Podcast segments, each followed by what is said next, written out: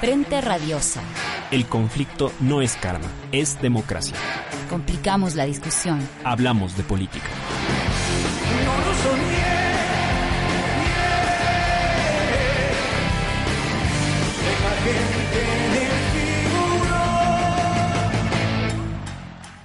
Bienvenidos todas y todas a su programa Frente Radiosa, un espacio donde complicamos la política porque de eso se trata. Mi nombre es Yura Serrano y me acompaña en la conducción Emilio Uscati. ¿Qué tal, Emilio? Hola, Yura. Buenas tardes a toda la audiencia de Pichincho Universal 95.3. Es viernes 31 de julio del 2020 y siendo las 18 horas, iniciamos Frente Radiosa porque la política no es karma, sino democracia. Hablamos de frente. Les recordamos que esta es una coproducción de Ecuador para Largo, el Foro de los Comunes, Aquí si hay texto y Registro Aurora. Pueden encontrarnos también en nuestras redes sociales Facebook, Twitter, Instagram, Spotify e Evox como Frente Radiosa. Agradecemos también a Línea Dura, medio de comunicación digital ubicado en New Jersey, quienes retransmiten Frente Radiosa para la comunidad migrante en los Estados Unidos. Elecciones 2021. Sin democracia no hay victoria. El distanciamiento entre ciertos sectores de las dirigencias del movimiento indígena ecuatoriano y la revolución ciudadana es ya de larga data.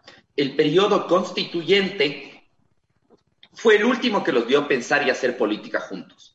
En la oposición a la política de ajuste y al autoritarismo gobernante se encontraron apenas hace menos de un año, cuando el movimiento indígena ecuatoriano abandonó las filas del gobierno.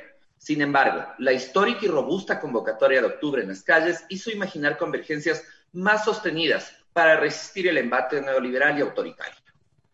La expectativa tuvo corto aliento, pues, sin coincidencias en el legislativo, más allá de la sucedida en diciembre, ni, acciones abiertas articuladas para la defensa, liberación de detenidos y reparación de los muertos, era ya difícil pensar en alianzas duraderas. La pregunta inevitable entonces es, ¿qué clase de acercamiento fragó octubre? En tiempos de conformación de papeletas, negociación de binomios y estimación de caudal de votos, las distancias irresueltas vuelven a la luz. El discurso de lanzamiento del precandidato Leonidas Issa, quien fue enfático en señalar que el país no puede seguir en la frontera entre correístas o anticorreístas, paradójicamente ha provocado intercambios, unos más virtuosos que otros, que dejan ver que esta es una grieta que sigue presente, latente en la política ecuatoriana y que no puede ser evadida a la hora de hacer prospectiva electoral pero que tampoco retrata ni abarca todas las agendas y repertorios que Ecuador ha visto en el último periodo de resistencia. Teniendo en cuenta lo dicho, ¿por qué no los vemos entonces coincidir en movilización para denunciarla y frenarla? Para que las demandas igualmente legítimas del movimiento indígena ecuatoriano, la revolución ciudadana, las mujeres, las y los estudiantes, los movimientos sociales en general procuren el poder, es imperativo que el país viva un proceso electoral democrático ¿Estarán las dirigencias a la altura de esta disputa que requiere la mayor confluencia posible? Y si en todo caso la confluencia no es electoral, ¿podrá gestarse un común rechazo a los intentos para vulnerar la competencia democrática? La historia muestra que la versión autoritaria del neoliberalismo no hace mayor diferencia frente a quienes, de una u otra manera, se enfrentan a su dominio. Bienvenidos a Frente Radiosa. Damos la bienvenida a nuestras invitadas e invitado para el programa de hoy. Así también les solicitamos que enciendan sus cámaras. Estamos con Paulina Bercoter, militante feminista quichua y ex gobernadora de la provincia de Imbabura. A Pauqui Castro, dirigente de la CONAIE. Y Soledad Stoessel, socióloga por la Universidad de La Plata e investigadora de Calas de Ecuador. Damos la bienvenida a nuestros panelistas.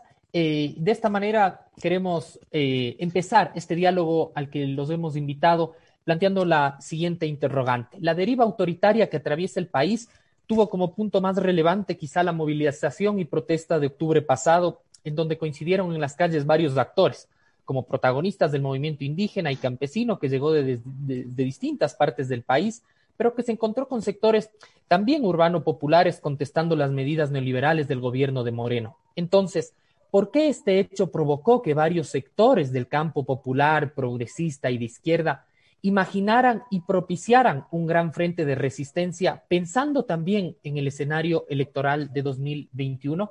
Empezamos contigo, Soledad. Bueno, buenas tardes a todas y a todos. Muchas gracias por la invitación. Bueno, yo creo que, efectivamente, como ustedes lo plantearon en la, presentación, eh, octubre devino en, ciertas expectativas en el campo político acerca de una posible unidad del campo popular, del campo progresista, de diferentes fuerzas, pero que rápidamente, creo yo, se vieron eh, ampliamente frustradas esas expectativas. Ahí la, pregunta es, ¿por qué? ¿Qué sucedió no en octubre qué venía también sucediendo desde antes? Ahí yo creo que, es importante eh, dar cuenta de qué tipo de convergencia se dio en octubre eh, en el marco de las movilizaciones durante la primera quincena de, octubre. Y ahí yo creo que se dio una convergencia sumamente espontánea, no fue deliberada entre diferentes fuerzas sociales y políticas. Eh, teniendo como protagonista al movimiento indígena, que es sumamente heterogéneo, que eso, también hay que, hay que mencionarlo, pero se dio una convergencia ¿no? espontánea entre eh, sectores populares, trabajadores, sindicatos, estudiantes, movimientos feministas y el movimiento indígena, sectores políticos afines o que se inscriben en el correísmo, pero como eh, el, el, último día en que se tramita la, revuelta popular o el conflicto, el conflicto social, que duró 13 días, vimos justamente que esa convergencia fue espontánea, no fue deliberada, y eso se vio en el tipo de negociación pública que fue televisada que se dio entre el gobierno nacional y la, dirigencia del movimiento indígena. ¿no? Ahí se ha, se ha, hablado bastante de que ha sido una victoria, una victoria popular, ¿no? durante esos días de movilizaciones sociales porque hizo retroceder al gobierno en, el decreto 883, que había sido una de las medidas, digamos, representativas de, la agenda de las élites. Pero, lo que, pero si nos focalizamos y nos atenemos, digamos, a lo que sucedió en esa mesa de negociación, vemos que podríamos hablar de que fue una victoria popular parcial, ¿no? ¿Por qué? Porque ahí, en algún punto, este, este gran actor social como es el movimiento indígena, que que logró protagonizar las movilizaciones y la revuelta y logró eh, dar una, eh, generar la primera derrota fuerte del gobierno nacional, terminó, digamos, cediendo a la estrategia de negociación planteada por el gobierno de Lenín Moreno. ¿no? Esto es parcializar, sectorializar el conflicto y tramitar el conflicto em, con un actor social, ¿no? Es decir, el movimiento indígena fue, con, varios de sus dirigentes y dirigentes, fue quien se sentó a la mesa de negociación, eh, pero eso invisibilizó los otros actores sociales que habían estado también poniendo el cuerpo en la calle, que se habían movilizado fuertemente generando esta conversión, eh, eh, perdón, esta convergencia popular que, logró justamente que el gobierno retrocediera, ¿no? Entonces ahí me parece que en algún punto, digamos, esa negociación eh, se dio, digamos, a la estrategia del gobierno y ahí se vio, digamos, se volvieron a ver ciertos intereses más de tipo sectoriales, a pesar de que el movimiento indígena eh, en esa negociación, en ese diálogo público, logró hablar no solo como movimiento indígena, me parece a mí, sino que logró eh, intentar representar a lo popular. ¿No? hablar en nombre de del campo popular, de los pobres, de aquellos sectores que habían sido durante los últimos tres años ampliamente perjudicados por un modelo neoliberal, elitista, replegado en sí mismo. ¿no? Entonces, me parece que ahí hay una paradoja ¿no? en esto del movimiento indígena logró, digamos, protagonizar esta convergencia este, popular en las calles y eh, que el gobierno retrocediera y tuviera su primera derrota, pero al mismo tiempo terminó cediendo ante esa estrategia sectorializada y parcializada que propuso el gobierno de Moreno. Gracias, gracias, eh, Soledad. Apauki, ¿compartes esta lectura que plantea eh, Soledad en términos de que la estrategia del gobierno de sectorializar las demandas y la disputa de octubre eh, terminó encontrando campo fértil en el movimiento indígena que se sintió cómodo con esa particularización o consideras que eh, la resistencia de eh, esa movilización se mantuvo? esto por un lado y por otro, compartes en que en las calles se sentía una, una identificación con una causa ampliada y que posibilitaría una confluencia más sostenida que la de octubre, pensando en términos también electorales para 2021? Sí, eh, bueno, primero agradecer a todos los, eh, eh, compañeros y compañeras Eh, me parece que reducirlo a esa lectura desvincula todo el proceso que tiene asentado el, movimiento indígena desde su nacimiento. Es decir, si, si, si, retrocedemos en la historia, cuando recién se empieza, ¿no es cierto?, esta, esta batalla, esta lucha contra el sistema hacendatario, que prácticamente tuvo tuvo una ola sostenida a nivel de toda la Sierra Andina. Eh, obviamente con mayor peso acá en la, en la provincia de Cotopaxi, en, en, en Tungurahua, en Chimborazo, al norte en, el territorio del pueblo Cayambi, eh, más arriba también en Otavalo. Eh, todos esos territorios nacen, ¿no es cierto?, desde esta, digamos, desde este germen de, de, de, de, contrachoque eh, bajo una cuestión de, disputarse eh, mejores, eh, mejores días y mejores vidas. yo creo que esa, esa ruptura que, que, el movimiento indígena logra aglutinar se pone en evidencia en los distintos escenarios que luego de constituirse como organización, en este caso la CONAI en 1986, eh, luego tendríamos la primera acción potente, 1990. Eh, seguidamente tenemos los hechos del 92, 96, 98, 2000. Todas esas acciones eh, lo que repercute es la aglutinación de las distintas fuerzas, no solamente en términos étnicos, sino en términos de, de clase, sobre todo se puede eh, colocar este, este, este elemento. Yo creo que en, octubre eh, nuevamente eh, aconteció esta, esta, esta particularidad que lo vivimos en 1990. Si bien en 1990 era otro objetivo, una, una necesidad de visibilización, una necesidad de reconocimiento como sujetos, si bien políticos y sujetos eh, dentro de eh, esta sociedad ecuatoriana. Eh, pero en octubre prácticamente llega la aglomeración de varios, varios espacios que estaban en, con inconformidad, ¿no es cierto?, ante la administración y la implementación de las políticas públicas de, este gobierno. Nosotros veníamos ya dos años estar en las mesas de, diálogo pero sin ningún resultado mm, positivo. Y eh, la agenda principal nuestra de eh, llamarnos, de convocarnos a la movilización y en agosto haber roto en la, en la segunda asamblea anual fue justo por estas inconsistencias que teníamos con el gobierno. Obviamente luego la eliminación de la, del, del subsidio con el decreto 883 prácticamente convulsiona todas esas inconformidades y aglutina esa fuerza eh, social, popular, eh, eh, y hace que se ponga como primer, primer escenario la derogación de ese decreto por los efectos que provocaría la eliminación del subsidio.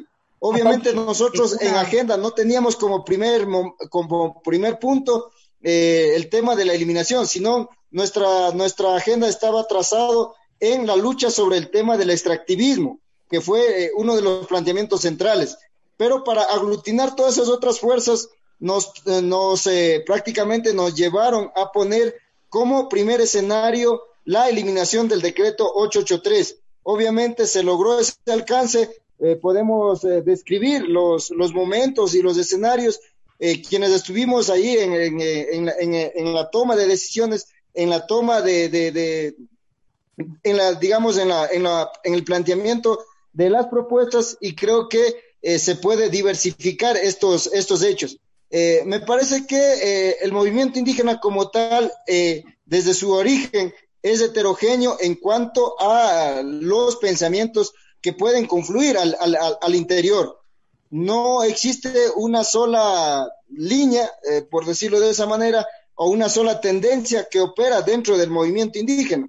Y eh, en octubre se evidenció aquello cuando ciertos grupos del, del, del, sector indígena trataron de aglutinar otras fuerzas para hacer otro tipo de procedimientos, pero nosotros quienes al momento nos encontramos en la conducción de, esta organización, nos, nos sostuvimos prácticamente en lo que la, la asamblea en, en, en, la Casa de la Cultura iba resolviéndose de forma permanente día tras día. Yo creo que eh, con eso podríamos decir que no se, eh, no, no, eh, no se reduce a una cuestión de, de decir que, que la, el movimiento indígena simplemente se, se, se, fue con, este, con estos propósitos, sino hay una diversidad de planteamientos que vale más adelante. uno de los compañeros nuestros también sacará un libro de esa jornada y creo que ahí eh, se va a significar con más, eh, con más claridad esas, esas particularidades que desde muy interno lo vivimos. Bastante claro, Pauqui, lo que planteas. Vamos a volver sobre eso eh, más adelante. Paulina, ¿compartes esta lectura en la que coinciden tanto Soledad como a Pauqui? Uno, en que el movimiento indígena no es una, no mantiene una postura homogénea en términos de su composición. en segundo lugar, eh, Soledad ha planteado la importancia de mirar octubre en tanto de, eh, si bien hubo una confluencia eh, ampliada, popular, que no solo recoge la, las demandas del movimiento indígena, sino que se encuentra con otros sectores movilizados. ¿Cuál es tu lectura respecto a esto? ¿Por qué en un determinado momento la lucha de octubre posibilitó pensar en que esta confluencia podía pensarse también de manera más sostenida, inclusive en términos electorales. Bienvenida. Buenas tardes con todas y todas. Chinayata Ali Chishiguta Charipa y Mashia Pauki. Eh, qué gusto estar con ustedes compartiendo algunas reflexiones. Totalmente. Quiero empezar diciendo que, como lo han dicho eh, tanto Soledad como a Pauki, el movimiento indígena eh, representa en sí pues un crisol de posturas, tanto en lo político como en distintas visiones, ¿no? En distintas visiones de lo que tiene que ser inclusive el desarrollo y otras visiones sobre la, naturaleza, la economía, otros temas también. Creo que es importante, colocando eso, eh, decir que de ninguna manera cuando se afirma esta heterogeneidad eh, y estas distintas posiciones que existen, ¿no? Vemos que a nivel de las representaciones políticas o políticas electorales que también que han tenido y que han salido de las filas del movimiento indígena. Vemos igual eh, personas que han estado pues con agendas desde, digamos, más conservadoras hasta, digamos, otras que han estado ya en el campo más popular progresista, ¿no? Creo que eso es importante eh, decirlo y también decir que dentro del movimiento indígena, como en cualquier otro espacio, creo que hay que dejar de caricaturizar un poco, de esencializar también de que, eh, bueno, se tendría todos pues una, una sola posición, ¿no? Hay distintas disputas, distintas tensiones donde eh, obviamente eh, se, se, trata el tema de la clase, se, trata el tema del género también, porque tampoco pues nosotros pueblos y nacionalidades hemos quedado por fuera de todas estas, digamos, de estas dinámicas que han permeado, que nos han permeado en el tiempo, ¿no?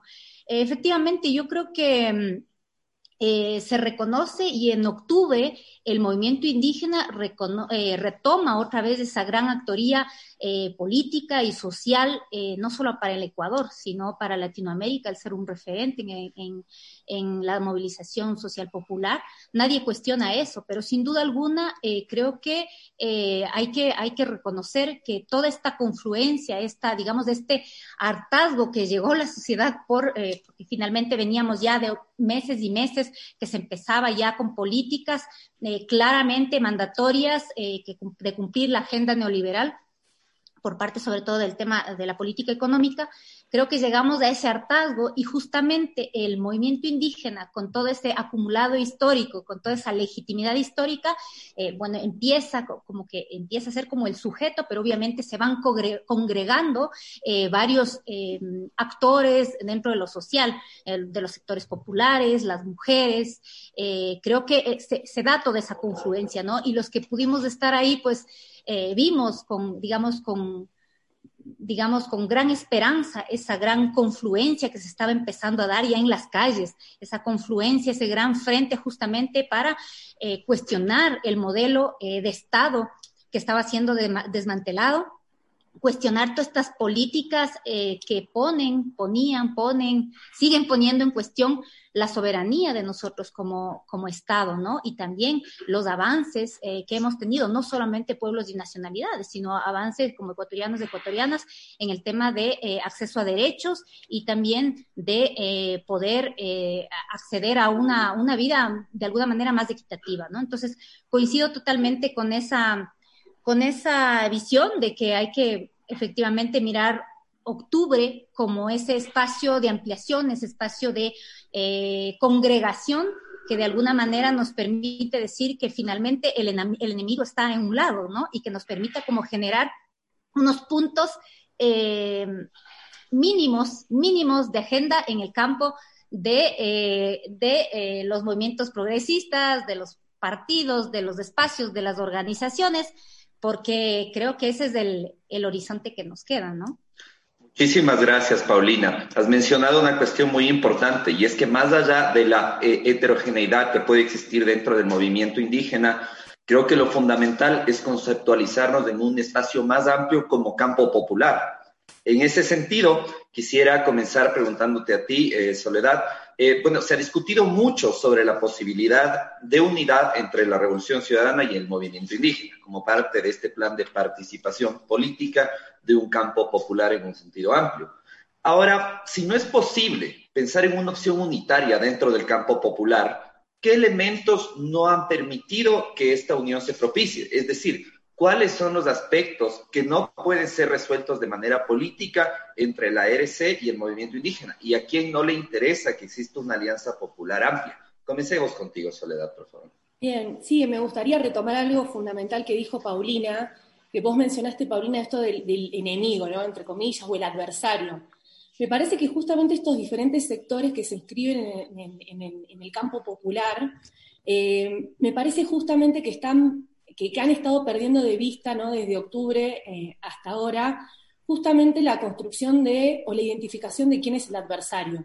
¿no? Ahora tuvimos la última semana un cruce intensísimo de palabras entre diferentes sectores, ¿no? más ligados al, correísmo, otros más ligados al movimiento indígena, otros otros sectores populares, progresistas, pero eh, donde cada uno, digamos, se fue acusando mutuamente al otro ¿no? de, haber eh, utilizado octubre a su favor, de haber imposibilitado una confluencia, una, convergencia más amplia, de que no se haya traducido políticamente ¿no? ese ciclo de movilización social y de conflicto social que llevó a la derrota del gobierno, que no se haya traducido políticamente en un proyecto más amplio. ¿no? Entonces hubo una serie de acusaciones mutuas y me parece que dos cuestiones, ¿no? Una, se ha dejado de lado justamente la discusión sobre contra quiénes se está enfrentando el campo popular, ¿no? ¿Cuál es el adversario? En octubre vimos claramente que el adversario era los representantes de un, del modelo neoliberal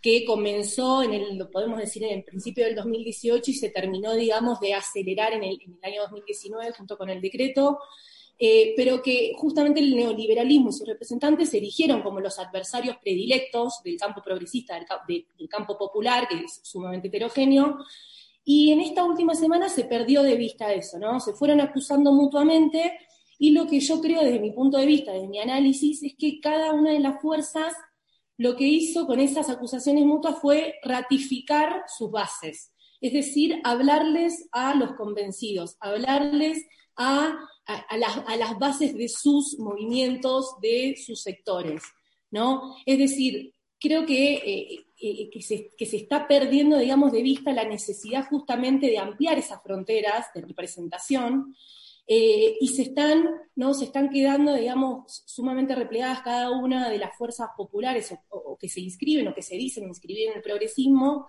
se están quedando replegadas en sus propias fuerzas, les están hablando a sus propias bases, a los convencidos, y em, justamente están colocando ¿no? cuáles son las fronteras o las líneas rojas que los dividiría en lugar de identificar cuál es el adversario. Y también me parece algo fundamental, ¿no? que en estas últimas semanas se, se, invisibilizó, se perdió de vista que hay dos grandes frentes que el campo popular progresista debería estar combatiendo. Por un lado, ¿no? en ese cruce de palabras y de acusaciones mutuas, hay un supuesto de que estamos ante un régimen político democrático, ¿no? Y que va a haber elecciones en febrero del 2021. Eh, en estos días, ¿no? Los, diferentes sectores justamente estuvieron eh, acusándose y reclamándose por sus estrategias políticas, pero me parece que se descuidó la discusión por las condiciones democráticas para que haya elecciones libres y transparentes en febrero del 2021. Veamos sí, en los últimos, las últimas semanas lo que ha pasado en Ecuador, ¿no? la exacerbación de la persecución política, la proscripción eh, eh, prácticamente de facto de una de las fuerzas populares eh, que, tiene, digamos, bastante acogida popular, ¿no? La, intervención del Poder Ejecutivo en otras funciones del Estado. ¿no? Entonces me parece que en estas en últimas semanas se ha dejado, se ha descuidado el debate por las condiciones democráticas. Y en segundo, lugar, esto que, que decía recién. Muchísimas gracias, Soledad. Espérenme un segundo, pero nos eh, están mandando al corte de mitad de programa. Volvemos enseguida con Frente Radiosa.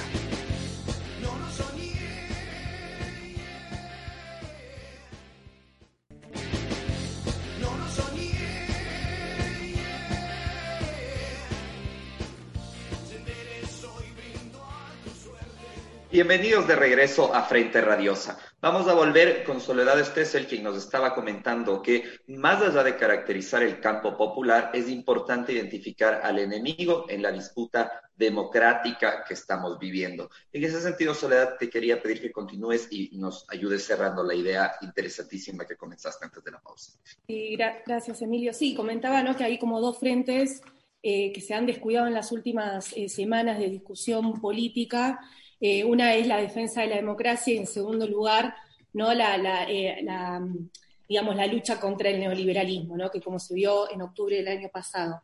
Ahora bien, creo que vos habías eh, mencionado, Yura, ¿no? esto que, hay una imposibilidad, digamos, estructural de una, de una convergencia ¿no? entre las diferentes fuerzas del campo popular. Y efectivamente yo creo que, que, a esta altura, digamos, de la discusión política me parece que sí se ha, se ha evidenciado que hay ciertas, digamos, líneas rojas ¿no? que, imposibilitan justamente la, traducción política de ese malestar y ese rechazo que hubo desde el año pasado al modelo neoliberal.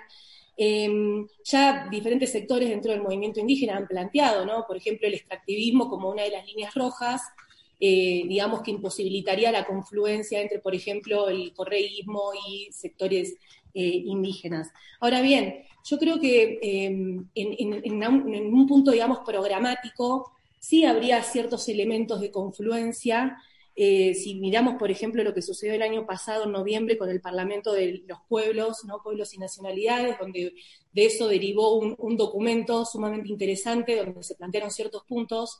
Eh, a mí me llamó mucho la atención porque había varios elementos que eran muy similares, digamos, a lo que en algún momento fue el proyecto de la Revolución Ciudadana algunas líneas de contacto de lo que fue el proyecto de la Revolución Ciudadana y lo que se planteó en el, Parlamento. Ahora bien, eso después, como vemos al, día de hoy, no se, no se está traduciendo políticamente, eh, y ya para cerrar, ¿no? creo que hay, hay una, digamos, imposibilidad, digamos, de deponer ciertos personalismos, de, deponer ciertos egos, de deponer ciertos, digamos, rencores que ha habido eh, entre digamos, entre eh, de las distintas fuerzas del campo popular a raíz de, sobre todo, los 10 años de, del gobierno de la Revolución Ciudadana. Entonces, me parece que eso es un elemento a tener en cuenta.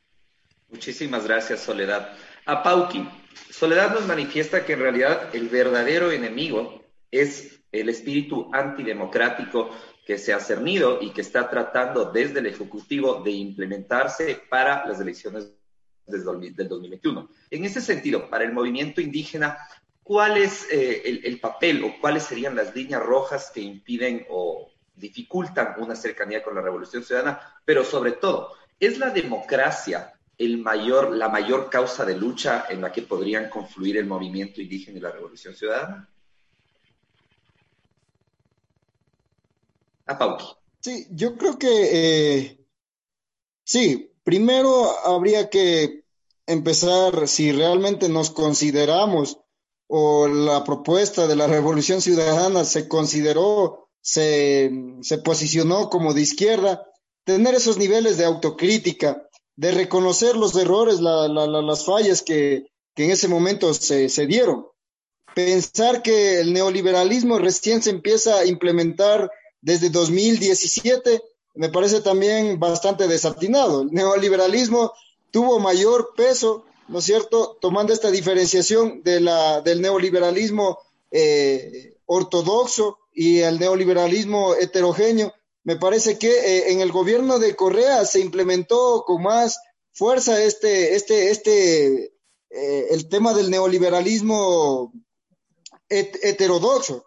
Me parece que si no partimos de, de, de esas autocríticas, no podemos, eh, ¿no es cierto?, tener eh, los puntos de coincidencia que eh, obviamente los proyectos que salieron de esos procesos tuvieron mucho que ver, muchas similitudes. En el 2008, cuando se eleva constitución, muchas de las propuestas salieron de todo el proceso de lucha que el movimiento indígena venía ya acumulando, los derechos colectivos, el tema de la justicia indígena, el tema del, de la, de la, del tema de la comunicación comunitaria, muchos de esos aspectos, eh, el mismo planteamiento de esta categoría del suma causa y que luego se, se quedó muy tergiversado y deteriorado eh, cuando se llegó a su aplicación. Me parece si no tenemos este nivel de reconocimiento desde la categoría de la autocrítica, no podemos llegar a un entendimiento. nosotros hemos dicho, con quienes estamos comulgando acá en las comunidades, en los territorios, en las bases, como, como también se, los, eh, se, nos conoce, ahí no podemos encontrar estas diferenciaciones. Eh, en el movimiento indígena no ha existido este tema del caudillismo, de decir, eh, esta es la persona y este es el enfoque, él me dice por dónde tengo, tengo que ir, sino nuestro horizonte, nuestro enfoque ha sido el modelo, el proyecto político que fue constituido en el 1994. Si ahí leemos, damos lectura a ese proyecto político de ese año, prácticamente se constituye con las categorías de izquierda y que muchas veces han sido tergiversados en muchos eh, eh, llamados, eh, ¿no es cierto?, gobiernos del, del, del, progresismo. Me parece que ahí debemos tener esa, ese nivel de, de precisión, decir que ¿no es cierto? Eh, supuestamente se planteó la continuidad de ese modelo, eh, de ese proyecto político, cuando ingresaron, eh, le, pusieron al que ahorita es, el presidente. Morenismo prácticamente es lo mismo que el correísmo, porque viene de la misma tendencia, viene de la, del, del, mismo sostenimiento del proyecto político y con eso nosotros obviamente tenemos un enemigo que nunca nos hemos descuidado y nunca nos hemos desviado, que es el neoliberalismo, los grandes grupos económicos, y nosotros creo que estamos en esta dinámica de buscar realmente una transformación y, como se dice, la redistribución eh, de eh, la riqueza y, que podamos entre todos tener esa, esa, esa, eh, como en, en Cuba se llegó, ¿no es cierto?, a hacerlo efectivo. Y yo creo que hay que, hay que pasar de esta, de la línea discursiva a lo práctico, a los hechos. Y creo que eso es uno de los eh, limitantes de, esta, eh, de estos 10 años que lamentablemente nosotros tuvimos que eh, tener dos años de, de, de, articulación, de encuentro, pero ya luego realmente el corte definitivo y durante todo su gobierno cientos de compañeros y compañeras criminalizados, encarcelados, y, y, eso creo que no, no se puede así de la noche a la mañana olvidarnos y decir que esto es el otro proyecto y nosotros eh, buscar eh, como los responsables, como el enemigo. Entonces me parece que hay que tener como esas precisiones para, ¿no es cierto?, eh, tener ese punto de encuentro que, que ahora se, se, está planteando en, en muchos tiempos, digamos, más aún ahora que se apega el tema de las elecciones 2021. Muchísimas gracias a Pauki. Una cuestión que mencionas que quizás merezca mayor comentario de Paulina es uh, caracterizar al correísmo como un neoliberalismo heterodoxo es, es, algo, es algo novedoso y es un postulado fuerte que eh, hace mucho referencia a qué es lo que debería entender también por el lado del movimiento indígena como autocrítica. En ese sentido, Paulina. Totalmente. Eh, bueno, yo me voy a permitir disentir, obviamente Creo que si estamos empezando por decir que es necesario la autocrítica, como tiene que ser, como tiene que ser cualquier proceso serio, tiene que tener una buena dosis de autocrítica, así nos lo ha enseñado la historia. Creo que hay que hacer ese ejercicio desde los dos lados, ¿no? Creo que si bien eh, no, obviamente el proceso en los 10 años de la Revolución Ciudadana eh, tuvo ciertas fallas, también podemos decir que el del lado, no tanto diría del movimiento indígena, porque pueblos y nacionalidades, nosotros pertenecemos, reconocemos al gran movimiento indígena, pero quizás no estamos en sus dirigencias, ¿no? Pero hay que decir que también la historia de estos últimos años, que ha sido igual llevada adelante por eh, las fuerzas, por las élites en general y por toda una agenda neoliberal que empezó en los años 80, eh, las dirigencias eh, indígenas también han estado de alguna manera cogobernando. Veamos, revisemos un poco la historia de los últimos gobiernos. El movimiento indígena estuvo cogobernando también al inicio con lo que fue eh, la Revolución Ciudadana. Yo, yo me refiero al proceso de la Revolución Ciudadana como un proceso, como un proyecto, como un proyecto político. Creo que hay que también dejar de eh, personalizar y, y, como situarnos y salir un poco de esta dinámica correísta, anticorreísta, que vuelve a reforzar lo que tú decías, Apauqui, este caudillismo que quizás es una herencia que, tenemos los latinoamericanos, pero justamente situarnos más allá de esos personalismos en este campo de estos grandes proyectos políticos.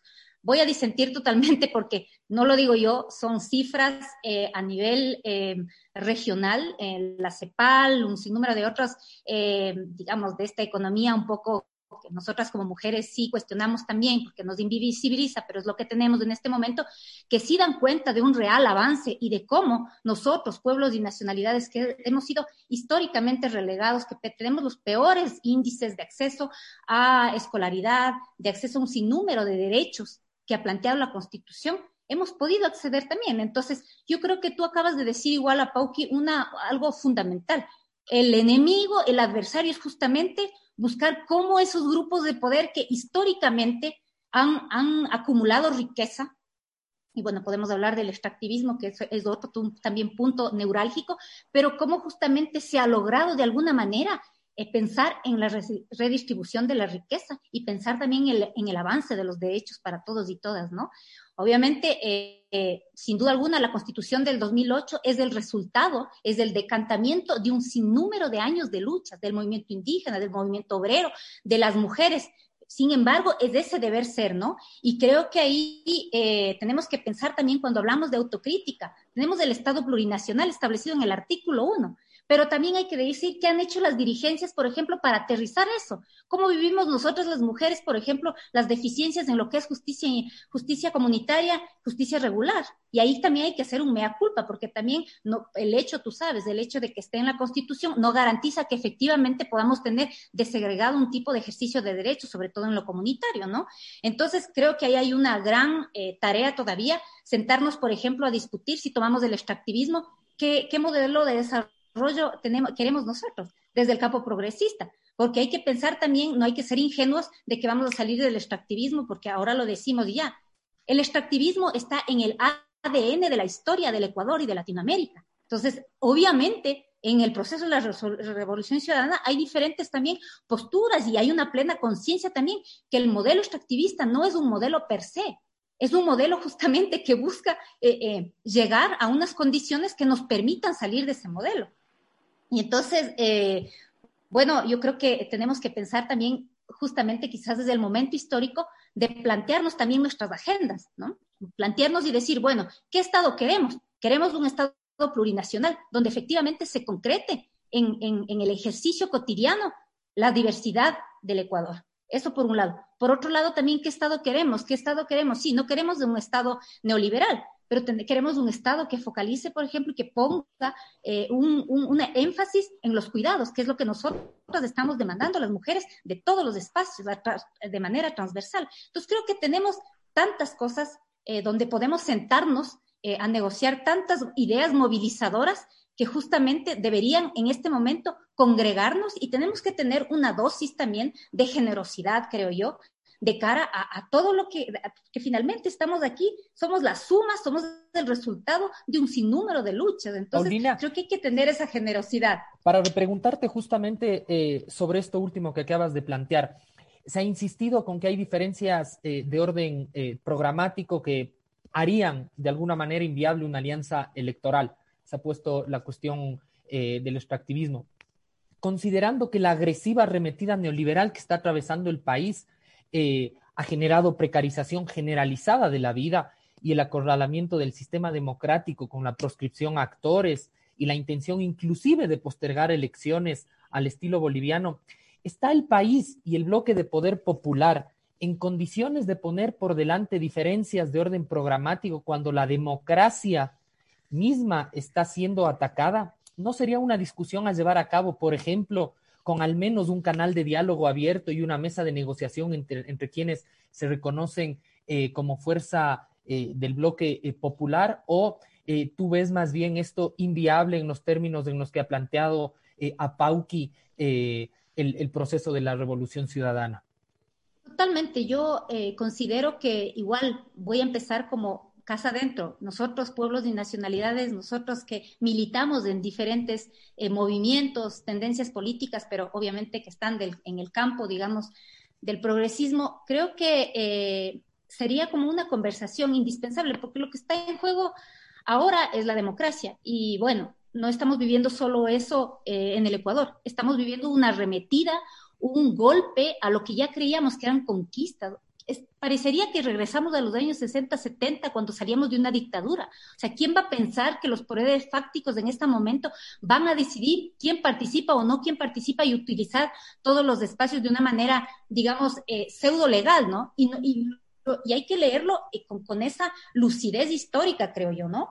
Estamos viviendo esto, vimos en, Bolivia que pasó exactamente el mismo modelo en Bolivia, vemos cómo se están dando igual todas eh, las políticas neofascistas en Brasil y en Colombia, entonces vemos que realmente es, es una disputa geopolítica lo que estamos viviendo en este momento y creo que hay que tener como esa, esa, esa mirada histórica para sentarnos y decir efectivamente, el tema que se decida ya en las urnas, esa es otra historia. No le vamos a poder eh, obligar a él, la ecuatoriana, eh, a, decidir finalmente. Ya esa es otra discusión. Pero tenemos que tener la obligación de todos tener, tenemos la obligación de sentarnos a discutir la posibilidad de todos estar en las mismas condiciones para disputar el juego democrático. Si no estamos en una dictadura, y yo creo que estamos en una dictadura en este momento. Entonces, esa es como la, la, cuestión como más eh, grande. Muchas veces hemos discutido también de cuáles son nuestras agendas también ahora como pueblos y nacionalidad.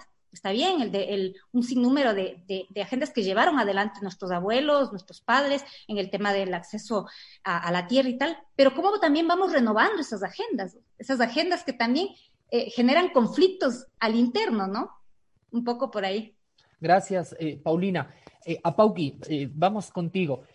has insistido en que durante el gobierno de Correa eh, hubo persecución política y criminalización de la protesta social y que desde el movimiento indígena, eh, digamos, se, manifestó esto eh, y se denunció. Después de octubre, cobró relevancia la idea de que los indígenas pusieron los muertos y el correísmo los presos políticos. Sin embargo, la solidaridad se extendió solo con los primeros y no se condenó la persecución que ha sido dirigida a los segundos más allá de posibles alianzas, electorales y retomando la idea que pone eh, Paulina sobre el gran paraguas de la democracia, ¿no crees que se hace fundamental propiciar un acuerdo que retome el cauce democrático en el país? ¿Cómo mira el movimiento indígena el actual eh, eh, momento político a puertas de un escenario electoral en el que, nos guste o no nos guste, la principal fuerza política reconocida en el correísmo no tendría cabida en este momento? Sí, yo creo que, eh, a ver, primero es una cuestión de, eh, como de, eh, de asombro lo que ayer aconteció con el tema de la amnistía para San Pedro, tema amnistía San Pedro de Cañar. quien estuvo en el, en el Ministerio del Interior durante los 10 años, quien persiguió cuando se hizo la marcha en el Chasqui, llegó ahí y hubo una, un bombardeo bastante fuerte y quien estuvo al frente, eh, ¿no es cierto?, eh, de, de, esas eh, decisiones, ayer presentó el, la, el, pedido de amnistía para los compañeros, cuando durante estos 10 años, sobre todo desde el Estado, hubo una constante un constante golpe hacia quienes ejercían, por ejemplo, el tema de la justicia indígena, la administración de la justicia indígena. Nosotros creo que estamos en constante valoración. cabe, cabe poner aquí énfasis en las asambleas que se, que se tiene de forma permanente. Y esos son eh, espacios de realmente donde se, se hacen los cuestionamientos, se hacen los niveles de autocrítica. Nosotros no dejamos de lado las, eh, las equivocaciones que muchos de nosotros mismos inclusive lo hemos cometido, pero que eso nos ha permitido también ir cualificando en nuestros espacios, ir madurando la tesis, ¿no es cierto?, que sostenemos a partir del proyecto político de la CONAIE de 1994. Eh, eh, con esto yo creo que si, si, si el correísmo no se hubiese introducido tanto dentro de las organizaciones, eh, ahora estuviéramos en mejores condiciones. durante este tiempo intentó abolir a la, a la CONAIE como organización, crear otra organización, ¿no es cierto?, la Alianza Indígena, eh, igual hizo con los trabajadores, igual hizo con los estudiantes, igual hizo con los maestros. Me parece que eh, esos aspectos sí nos, sí nos vale, eh, ¿no es cierto?, leerlo con, con, con más detalle y, con más pinzas. Yo creo que en este sentido, si bien después de octubre toma resonancia este tema de la, de la criminalización de la protesta social, cuando en, en, en 2015, eh, 17 de agosto, eh, en el tiempo, ¿no es cierto?, eh, del, del, justo, del correísmo, igual, por las protestas que hacíamos, eh, nos criminalizaron en Saraguro, 31, que luego fueron identificados como los 29 de Saraguro, los siete compañeros de Pastaza y, y un sinnúmero, ¿no es cierto?, en cada territorio. Aquí en Cotopaxi tuvimos compañeros que se disputaron acá eh, por hacer esa, esa manifestación que constituye la misma eh, constitución, que se sufrió la represión, los ataques. Me parece que eso, equipararlo a los desquites políticos que están viviendo, no, no remite, ¿no es cierto?, a, a, este tema de eh, velarnos los, los, los, derechos o ver este, desde esta visión de, de, de justicia. Prácticamente lo que ahora están, se está visibilizando son los desquites políticos que tienen, así como nosotros al, al, nivel interno podemos eh, discernir, podemos eh, tener esos, esos eh, contraataques, pero ahora lo están haciendo en ese nivel. Gracias a Pauqui. El mismo llega con, con Glass a, la, a, la, a conducir el país, dando línea continua, ¿no es cierto?, a este proyecto político de la Revolución Ciudadana, Luego se inyecta otros, otros actores que ya no estaban operando igual como lo hicieron los grupos de poder con, eh, con Correa, ah, pero ahora toman otro giro y eso creo que me parece que hay que tenerle también eh, bastante claro para eh, poder precisar con este tema de la, de la, de, de la justicia. De acuerdo. Soledad, a Pauque ha insistido en que habría una continuación en la lógica de eh, persecución eh, y, política y, digamos, desde el gobierno anterior a este y que eso motivaría a que no haya una solidaridad en términos de la proscripción política que está, eh, digamos, siendo aplicada al, al, al, correísmo ahora. ¿Cómo visualizas esto? ¿Crees que ha demandado una solidaridad dentro del campo popular? ¿No ha habido una manifestación expresa eh, del movimiento indígena solidarizándose también con los, con los, con los perseguidos políticos dentro eh, del correísmo, ni con la eh, eliminación, posible eliminación de su, de su instrumento electoral. ¿Cómo, ¿Cómo ves tú esto?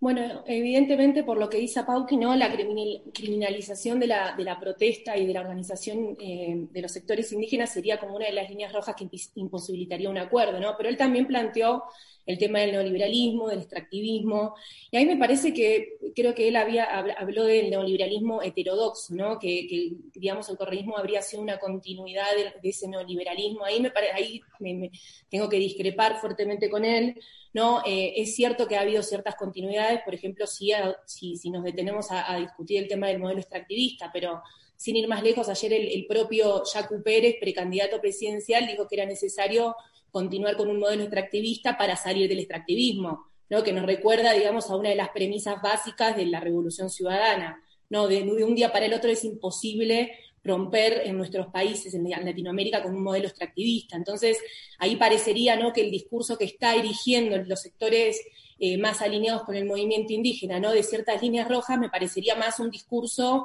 que realmente una, un, hecho, digamos, concreto, eh, y además eh, que, dividiría, digamos, al campo popular o progresista, y además realmente la, pregunta que yo también quisiera hacerle a Pauqui es, cómo, si, si el, yo creo que el morenismo expresó y reforzó el neoliberalismo, ¿no? Si, si yo te concedo, digamos, que la revolución ciudadana fue neoliberal, eh, el morenismo profundizó ese neoliberalismo, ¿no? Eh, ¿Cómo es posible entonces que eh, Pachacuti hubiera, por ejemplo, votado ciertas iniciativas legislativas propuestas por el morenismo que acentúan sin dudas un modelo neoliberal? ¿No? ¿Cómo es posible que ya desde fines de 2017 veíamos el giro político ideológico que había hecho el, gobierno de Lenin Moreno, ¿no? A favor de los grandes grupos empresariales y las élites financieras, ¿no? los banqueros, eh, y cómo es posible entonces, la pregunta que te hago es eh, que entonces eh, hayan, digamos, apoyado ciertas iniciativas legislativas que favorecen y que profundizan el neoliberalismo. ¿no? Entonces ahí me parece que, hay que, digamos, tomarnos en serio esa discusión sobre el neoliberalismo y algo que había dicho Paulina me parece fundamental, que es la cuestión del Estado. ¿no? ahora no, tenemos tiempo de, de, presentar indicadores, ¿no? pero es evidente que durante varios años eh, se, mejoró el nivel de vida, la calidad de vida de grandes eh, porciones de la, sociedad ecuatoriana, en términos de educación, de salud, eh, vivienda, etcétera, hubo una recuperación del Estado, el Estado intervino fuertemente y ahora lo que estamos viendo justamente es todo lo contrario. el Estado está descuartizado, el Estado para favorecer, digamos, a las grandes mayorías, sobre todo en este contexto de pandemia, se ha descuartizado, nos ha abandonado. Eh, entonces me parece, digamos, fundamental ver esa cuestión ¿no? del Estado y qué pasó en los últimos tres años eh, y qué, digamos, cuál fue el rol de los diferentes sectores que se dicen progresistas y de izquierda, como es el, correísmo, como es el movimiento indígena, ¿no? Acá la cuestión me parece que no es, digamos, eh, digamos, aferrarnos al izquierdómetro, ¿no? De quién es más izquierda que, que quién, digamos, ¿no? Sino de justamente recuperar estas dos cuestiones de la, defensa de la democracia y la lucha contra el neoliberalismo. Muchísimas gracias, Soledad. Esto fue Frente Radiosa, porque la política no es karma, sino democracia. Un abrazo muy grande a todos nuestros invitados y espero tenerlos, esperamos tenerlos de nuevo de regreso en Frente Radiosa. Muchas gracias, Paychan. Muchas gracias. Una coproducción del Foro de los Comunes, Registro Aurora y Ecuador para Largo.